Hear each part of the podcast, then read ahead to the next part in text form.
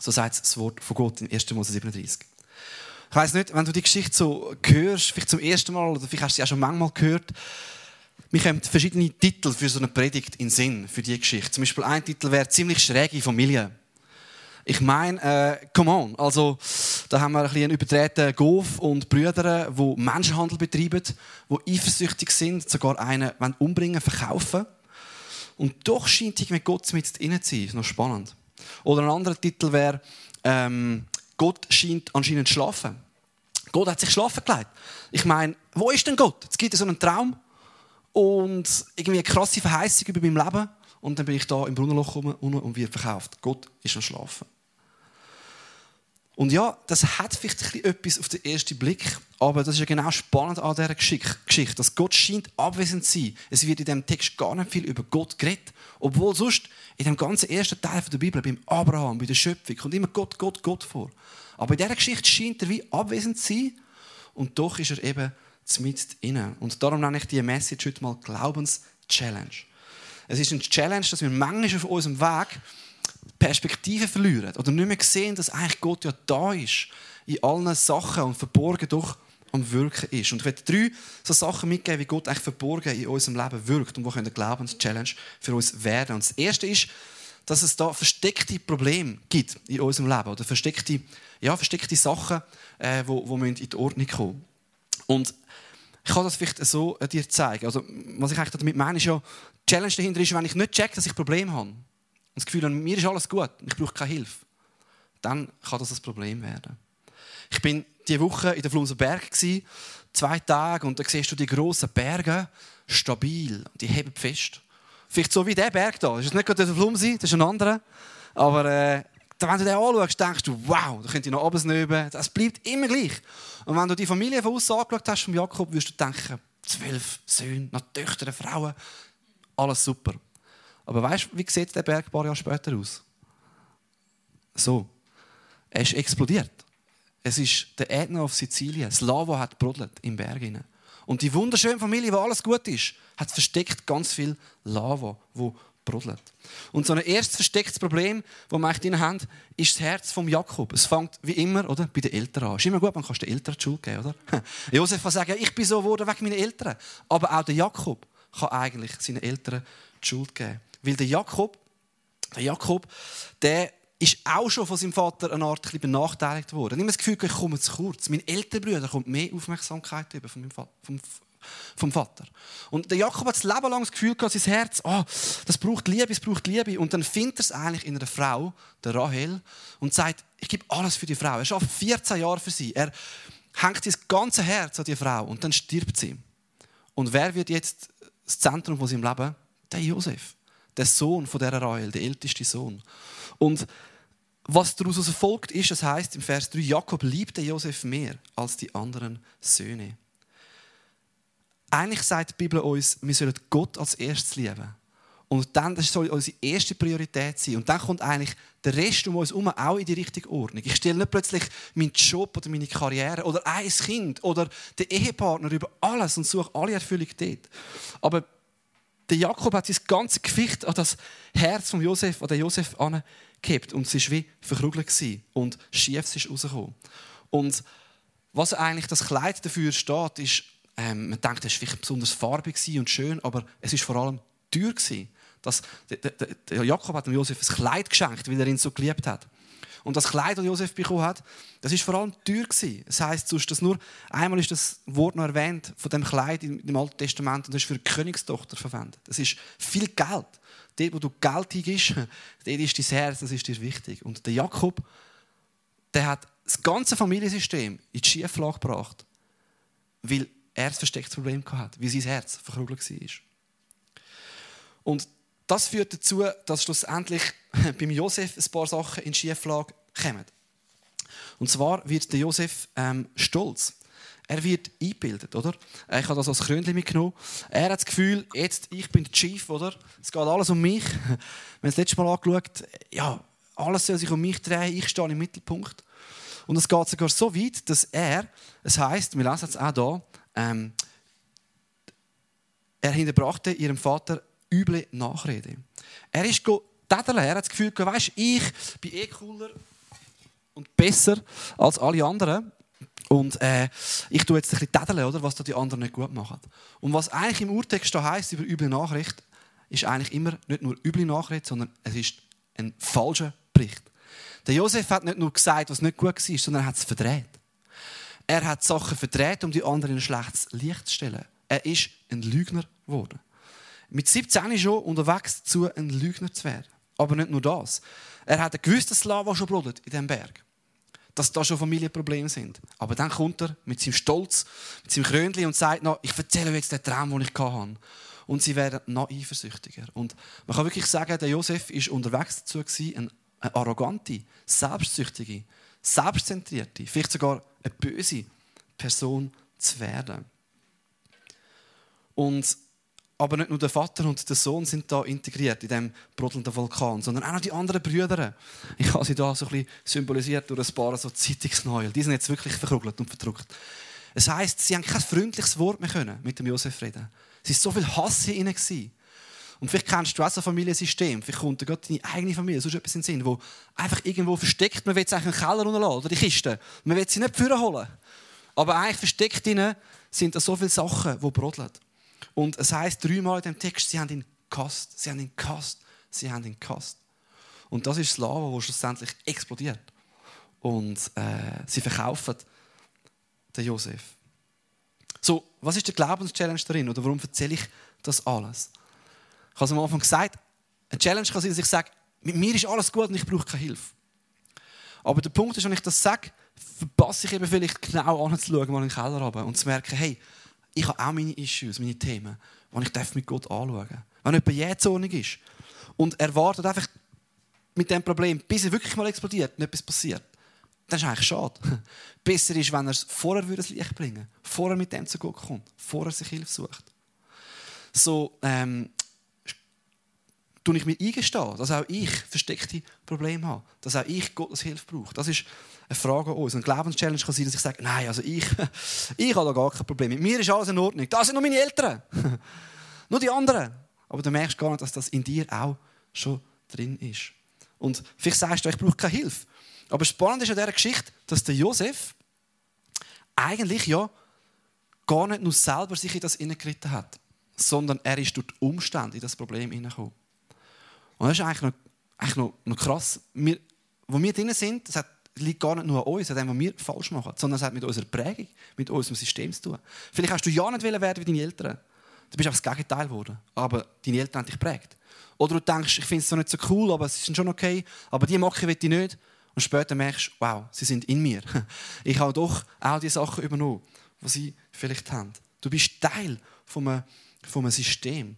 Aber das Gute ist, oder vielleicht die gute Nachricht darin ist, du kommst zwar nicht selber rein, aber du kommst auch nicht selber raus. Du brauchst Hilfe von außen. Du brauchst andere Menschen, die dir Feedback geben können, die liebevoll mit dir unterwegs sind.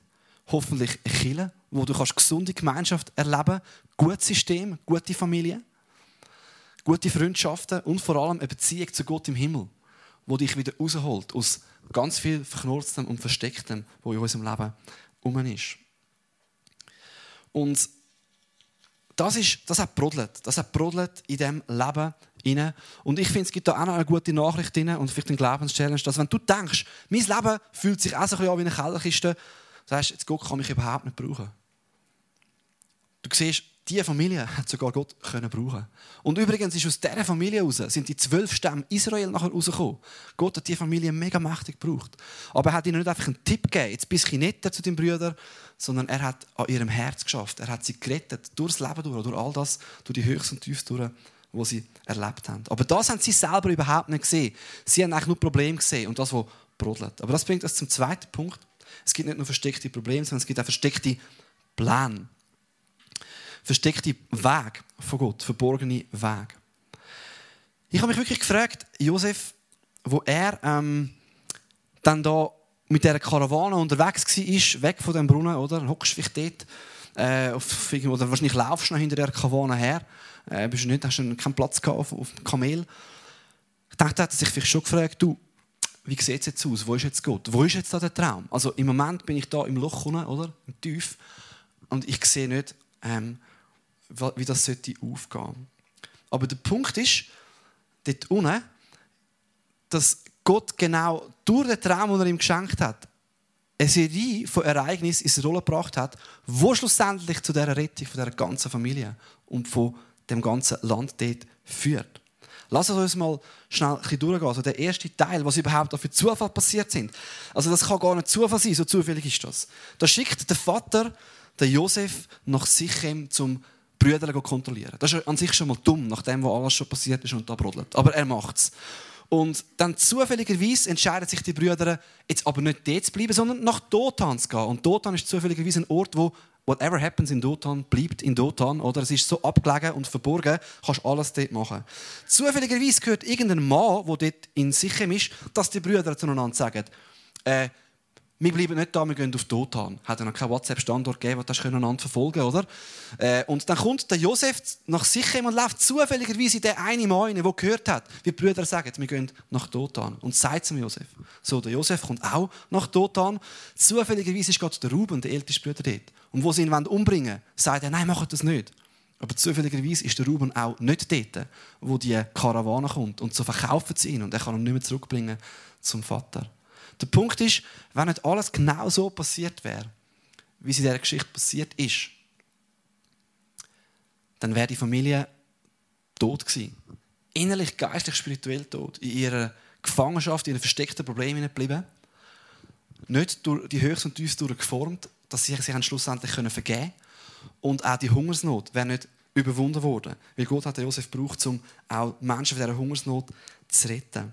Und finde ich eine extrem krasse Botschaft. Der Josef hat sich wahrscheinlich gefühlt, wie so kein Traum mehr, kein schönes Gewand, sondern mehr so, wow, jetzt nehme ich so ein bisschen die Mentalität, äh, äh, jetzt bin ich halt der Verlierer. Jetzt, Gott, jetzt, ist Gott nicht mehr da in meinem Leben und bei mir ist nur noch Fäden und, und schlecht rum und, und Gott kann mich nicht mehr brauchen. Aber die Geschichte ist, zeigt ja, dass Gott das Schlechte kann brauchen manchmal. Oder eigentlich immer. Um an unserem Leben zu schaffen.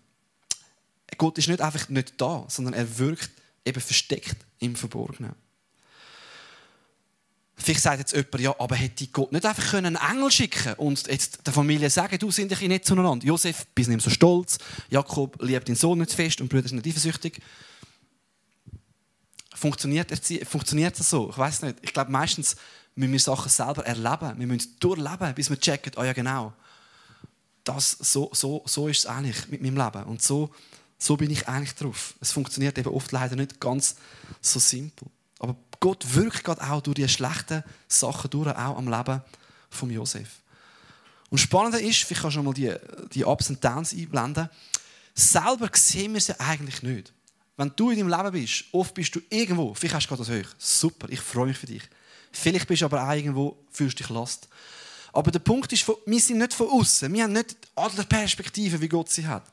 Und manchmal macht es total keinen Sinn in unserem Leben. Und das Schöne ist, in dieser Geschichte von Josef können wir mit Gott zusammen wie eine Adlerperspektive haben. Wir sehen die Geschichte und wissen, dass wenn, Gott, wenn auch der Josef jetzt am Tief ist, Gott ist nicht einfach fern, sondern er wirkt gerade durch das durch zu der Rettung dieser Familie. Und so tut er es auch bei uns. Josef sagt selber im 1. Mose 50, ähm, das, vielleicht kannst du einblenden, ihr habt mir Böses tun, aber Gott hat Gutes daraus entstehen lassen. Ihr habt mir Böses tun. Ja, es ist böse. Ich bin schlecht behandelt worden. Aber Gott hat das Böse genommen und Gutes daraus geformt. Und was ist Böses passiert am Josef? Ich meine, es ist ja wirklich Böses passiert. Es heißt in dem Text, sein Gewand ist ihm abgerissen worden. Es ist fast, als wäre er gehütet worden. Das ist das gleiche Wort wie ein Tier hüten. Sie haben es abgeschlitzt. Sie haben ihn in den Brunnen abgerührt. Das gleiche Wort, wie heißt jemanden zum Tod verurteilen. Und wir wissen aus dem Text später, dass der Josef dort unten geschrien hat. Er hat zu den Brüdern gerufen. Helfen mir! Aber die Hilfe ist nicht gekommen. Er hat zu Gott gerufen. Wo bist du? Aber sein Gebet ist nicht so erhört worden, wie er es hat wollen. Und doch hat Gott sein Gebet erhört. Doch ist er mit ihm gewesen, aber durch eine ganz, ganz andere Geschichte, als er es erwartet hat. Ein paar Jahrhunderte oder Zeit später ist genau am gleichen Ort, wo der Josef in dem Brunnen war, ist, ist auch eine Geschichte gewesen, wo, wo eigentlich ein Wunder gebraucht worden ist. Und zwar war der Elisa. Und er war angegriffen von ganz vielen Gegnern, ein riesen, ein riesen Heer. Und dann haben sie auch gebetet, wie im Loch unten. Gott, hilf uns jetzt! Und er tut ihnen die Augen auf und sie sehen um sie herum Engel, die sie beschützen. Und das ganze findliche Heer wird blind, heißt es in der Bibel. Sie sehen nicht mehr. Und sie flüchten. Und Elisa und sein Diener ist gerettet. Genau am gleichen Ort in Dothan. Einmal betet der Prophet Elisa und das Wunder geschieht. Eine äußerliche physische Heilung. Zack, bumm, Gott greift ein. Und das andere Mal da, am gleichen Ort, der Josef betet, er schreit. Aber Gott greift nicht, zack, bumm, spektakulär ein. Es ist feiner, es ist in der Geschichte drin.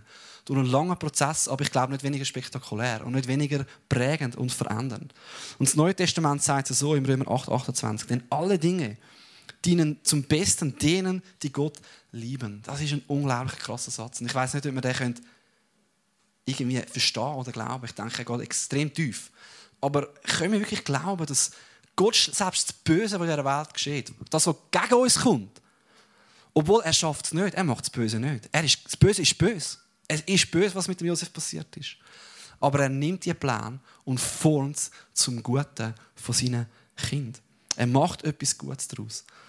Und es gibt immer wieder Geschichten, die das auch bezeugen. Ähm, manchmal sehen wir sie in unserem eigenen Leben. Da ist der eine Drogendealer, wo, wo seine Geschichte erzählt, der sagt, hey, ähm, ich bin so ein egoistischer Mensch gewesen. Immer nur auf mich bezogen. Und dann hat er in einer Schiesserei das Augenlicht verloren oder einen Teil vom Augenlicht. Und vielleicht können wir mal lesen, was er nachher sagt. Er sagt, als meine physischen Augen sich schlossen, öffneten sich meine Inneren. Und ich sah endlich, wie ich die Menschen behandelt hatte. Ich fing an, mich zu ändern. Und heute habe ich zum ersten Mal im Leben Freunde. Echte Freunde. Ich habe einen hohen Preis gezahlt, aber er war es wert. Jetzt hat mein Leben endlich einen Sinn. Und ja, ich glaube, das könnten viele bestätigen, dass Lied in ihrem Leben sie verändert und prägt hat. Und ich weiß, das ist keine einfache Bild und keine einfache Botschaft. Und es ist auch keine intellektuelle Antwort, warum Leid in dieser Welt geschieht.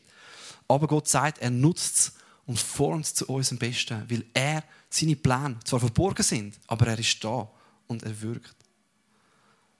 Und wir sehen eben oft die Adlerperspektive nicht. Wir sind mit drin. Aber wir dürfen darauf vertrauen, dass sie da ist und dass Gott wirkt, auch im Verborgenen. Jemand hat mal gesagt, ähm, ja, aber weißt, wenn ich keinen Grund sehe fürs Leiden, dann kann es keinen Grund geben. Hat sich vielleicht vorgestellt, als wäre das so ein bisschen, ähm, du machst ein Zelt auf und denkst, ja, jetzt der Grund für mein Leiden muss sein, als es einen Bernardiner in diesem Zelt drin. Und du machst das Zelt auf und schaust hier und das Zelt ist leer. Weil ein Bernardiner, Bernardiner du ja sehen. Und dann sagst du, es kann keinen Grund geben. Es kann keinen Grund geben, dass ich da im Tal noch bin. Gott kann keinen Plan haben im Moment. Aber sehr oft sind die Gründe von Gott für uns überhaupt nicht erkennbar. Es ist vielleicht eher wie so ein kleine Knitze, so eine Bakterie, wo in dem Zelt drin ist und du schaust rein und du siehst sie nicht und sagst, es kann keinen Grund geben, aber sie ist verborgen. Wir sehen es einfach nicht mit unseren Augen. Wenn du deine Kinder ziehst, gibt es vielleicht Gründe, warum du dem Kind sagst, du darfst jetzt nicht auf die Herdplatte langen. Das Kind sieht es nicht. Das ist wie ein kleines Bakterium. Das kann es nicht sehen. Aber kann es nicht sein, dass es aus Gottes unendlich größeren Perspektive Gründe gibt, die wir nicht sehen, die wir nicht im Moment erklären können, warum er Sachen zulässt und uns dadurch formt. Das ist das, was die Bibel in dieser Geschichte sagt. Ich glaube, es kann uns extrem ermutigen. Ich denke, es gibt solche zwei Gefahren in dem inne, bei diesen verborgenen Plänen. Die eine ist, dass wir sind wie der Josef als, als Teenie und wir sagen, genau, ich weiß, wie Gottes Plan ist. Und übrigens, wenn du leidest, ja, du hast halt nicht gut gelebt und du bist, alles ist eindeutig. Gott macht mir im Leben diesen Weg durch. Zack, bumm. Ich weiß genau, wie es läuft. Und die andere Gefahr ist die, die die Brüder von Josef Sie haben gesagt, der Traum der kann gar nicht von Gott sein. Gott ist gar nicht gut. Er ist gar nicht mehr da. Sie sind zynisch geworden. Und du sagst vielleicht, Gott kann mit mir nicht mehr anfangen. Du, du nimmst die Mentalität und, und, und von den Brüdern und bleibst eigentlich in dem hinein und sagst, Gott kann keinen Grund haben. Aber ich denke, die Kunst ist, und das, was die Bibel uns lehrt, ist zu wissen, Gott ist mit uns im Tal. Aber auch offen zu lassen, wie er es genau macht. Wir werden es vielleicht in dieser Welt nie sehen. Aber irgendwann wird das Puzzle zusammengefügt und es wird Sinn machen. Aber ich denke, das Wichtigste in dem Sinne ist vielleicht gar nicht jetzt der Punkt, dass wir intellektuelle Antworten haben, warum Gott Leid zulässt. Sondern das Wichtigste ist wahrscheinlich der dritte Punkt. Die verborgene Liebe. Und zwar ähm, ist noch spannend, dass ich habe jetzt ein bisschen dafür argumentiert, dass Leid und Herausforderungen uns positiv prägen können. Wie der Josef ist darüber verändert worden. Sein Stolz ist weggekommen. Aber das ist nicht automatisch der Fall. Nicht jeder Mensch wird durch Leiden durch verändert. Es kann sein, dass es dich hart macht, dass es dich verbittert macht, dass es dich ja, isoliert. Und dass du dich fragst, was habe ich falsch gemacht? Ist Gott gegen mich? Bin ich schuldig? Wird er mich bestrafen? Und spannend ist, dass das im Leben von Josef nicht passiert ist. Er ist nicht bitter geworden. Wir sehen es dann in den nächsten Predigten, in den nächsten Teil der Geschichte. Er ist Gott treu geblieben. Er ist wieder aufgestanden. Er hat sein Bestes gegeben, wo er war. Er hat Gott vertraut. Er hat zu ihm gebetet, er hat geträumt mit seiner Hilfe. Er ist nicht bitter geworden. Und ich glaube, was der Josef hat, es ist der, der Mantel von, von, von, der Liebe von seinem Vater. Ich habe da so einen Mantel mitgenommen. Wow. Ja, genau. In dem schweren Thema können wir vielleicht mal als Nein, wirklich ein wunderschöner Mantel, wenn er dann ganz ist. Und äh, ich glaube, dass der Josef, obwohl in dem Mantel abgezogen worden ist, gewusst hat, ich bin geliebt von meinem Vater. Aber er gewusst hat, Gott ist mit mir. Und ich glaube, das ist fast das Entscheidendste, wenn wir durch schwierige Zeiten oder Ups und Downs gehen. Dass wir wissen, vielleicht nicht warum, aber dass wir dürfen wissen, Gott ist mit mir. Sein Mantel, seine Liebe ist um mich herum. Und er verlässt mich nicht. Er ist bei mir, er ist mit mir. Und er schenkt mir seine Liebe. Und er hüllt mich ein in seine Liebe. Und ich weiß nicht, warum dass das geschieht. Aber ich weiß, es kann nicht sein, weil Gott gegen mich ist. Es kann nicht sein, weil er mich aufgehört hat. Es kann nicht sein, weil er mich verloren hat. Sondern er liebt mich. Und er schenkt mir den Mantel der Liebe um mich herum. Und was steht auf dem Mantel? Ich habe ein paar Bibelverse mitgenommen, oder? Ähm, da heißt zum Beispiel, alle, die an ihn glauben, gehen nicht verloren, sondern sie haben das ewige Leben. Gott schenkt dir, wenn du ihn glaubst, den Mantel, dass du weißt, du gehst nicht verloren, egal was durch dein Leben kommt. Du hast das ewige Leben. Du wirst ans Ziel kommen. Und er leitet seine Liebe um dich. Oder es heißt, Gott aber beweist uns seine große Liebe gerade dadurch, dass Christus für uns starb, dass er sein Leben für uns gegeben hat. Es ist ein Liebesbeweis von Gott, dass Jesus für dich gestorben ist. Oder im 1. Korinther 7,23 heißt du bist teuer erkauft. Gott hat alles gegeben für dich. Er ist, du bist teuer erkauft, du bist ihm wertvoll. So, du musst niemand denken, ich bin nicht geliebt. Gott ist gegen mich.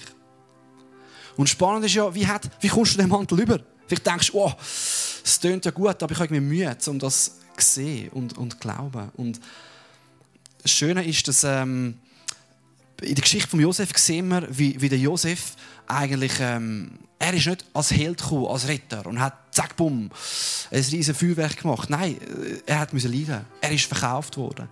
Von seinen Brüdern verraten und so weiter und so fort.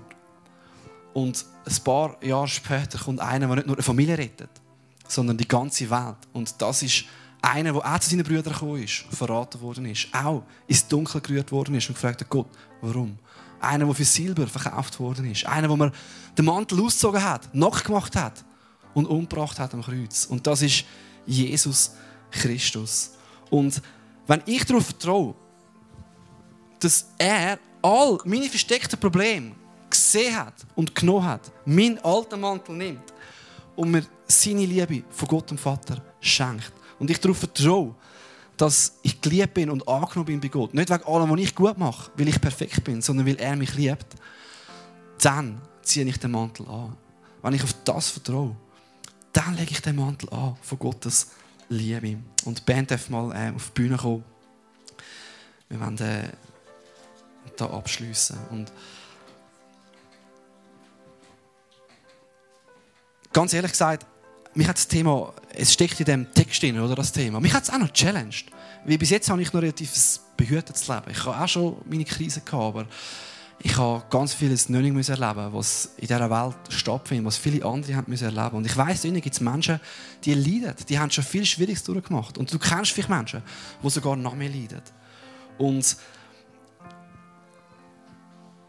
ich finde es trotzdem aber eine mega, mega starke Zusage. Und ich wünsche mir, dass du das kannst heute Morgen mitnehmen kannst, dass du weißt, dass Gott seine Liebe, seinen Mantel von der Liebe will, um dich herumlegen Mit dir sein. Und dass er, auch wenn du immer tief bist, dich nicht allein lässt, sondern dass er einen Plan hat, auch wenn du nicht siehst. Egal, wie zerrüttet das deine Family ist, egal, wie verworren deine Lebensgeschichte aussieht, dass du darfst vertrauen, er ist da und er ist mit mir. Und er hat noch immer einen Plan. Und ich lese noch einen Vers zum Schluss vor. Im Römer 8, 38, da heißt es, und das ist, steht Gott nach dem, dass, dass es in der Bibel heißt, ähm, alles dient uns zum Besten, denen, die Gott lieben. Und das Beste ist übrigens vielleicht nicht immer eben der Ferrari und die Villa und das Leben, wie wir uns vorgestellt haben. Sondern das Beste ist eben manchmal das, dass Gott unser Herz formt. Dass wir vor ihm weich, gerecht, gut dastehen. Dass er uns zu sich herzieht. Und nachdem heißt es da, nachdem dass er unser Leben zum Besten wird führen, heißt es, ja, ich bin überzeugt, dass weder Hohes noch Tiefes, noch sonst irgendetwas in der ganzen Schöpfung uns je von der Liebe Gottes trennen kann, die uns geschenkt ist in Jesus Christus, unserem Herrn. Er sagt nichts, weder Höchst noch Tiefs. Er holt das sogar noch aus, ich kann ein weglassen. Weder Engel noch Dämonen. Weder Gegenwärtiges noch Zukünftiges. Weder ein Zeichen, das du baust in deinem Leben. Nur ein verstecktes Problem noch ein Unglück, das dir widerfährt, kann dich von der Liebe von Gott trennen, wenn du sein Kind bist, wenn du ihn glaubst. Und die Liebe, die ist dir geschenkt. Du musst nichts für die Liebe tun, außer in Gottes Ärmel und sagen, weißt du was, ich ziehe meinen ganzen Bettlermantel ab und die Mentalität und ich sage, du bist nicht mehr da und ich fühle mich als Verlierer und ich weiß, ich bin geliebt und ich weiß, du hast einen Plan mit meinem Leben und ich nehme die Liebe an, die du mir gibst. So lass uns aufstehen. Ich möchte gerne beten mit uns. Wir werden ein Lied singen, das das aufnimmt. Nichts kann uns trennen von Gottes Liebe. Und eine Form, wie du auch kannst, die Liebe erleben in deinem Leben, ist im Abendmahl. Wir werden nachher jetzt Gebetszeit haben, es werden Leute vorne sein mit Badges, die für dich beten, du kannst einen Segen empfangen, einen Bibelvers, oder einfach das Abendmahl nehmen. Und im Abendmahl sehen wir, wie Jesus, der das perfekte Leben gelebt hat, alles richtig gemacht hat, gelitten hat, wie er wirklich verkauft und umgebracht worden ist von der Liebe von Gott trennt, dass wir es nie mehr sein müssen. Er hat sein Liebe hergegeben, sein Blut hergegeben.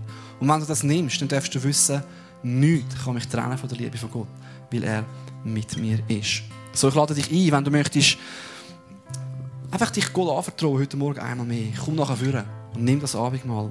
Und du darfst auch gerne dich segnen lassen, für dich beten lassen, Bibelvers ziehen und die Zeit jetzt geniessen in Gottes Gegenwart. Wir müssen noch beten. Vater im Himmel, du siehst, das Thema übersteigt irgendwo auch unser Verstehen. Wir können dich nicht einordnen. Du bist, deine Pläne sind so viel höher. Und wir entdecken es wirklich nicht in diesem Zelt, deine Pläne. Wir sehen es einfach nicht. Aber in der Geschichte von Josef und auch in der Geschichte von deinem Sohn sehen wir, dass du das Schlechte zu etwas Gutem kannst wenden Dass du trotz dem Bösen, wo die Welt und der Teufel gegen uns stellen, Gutes daraus wirst machen dass wir letztlich einfach in deinen Händen sind und nicht tiefer gehen können als deine Hände. Und ich bitte dich, dass wir heute Morgen einmal mehr den Mantel von dieser Liebe anlegen und wissen, egal was kommt, du bist mit uns. Und du lässt uns nicht im Stich. Egal wie es aussieht bei uns. Amen.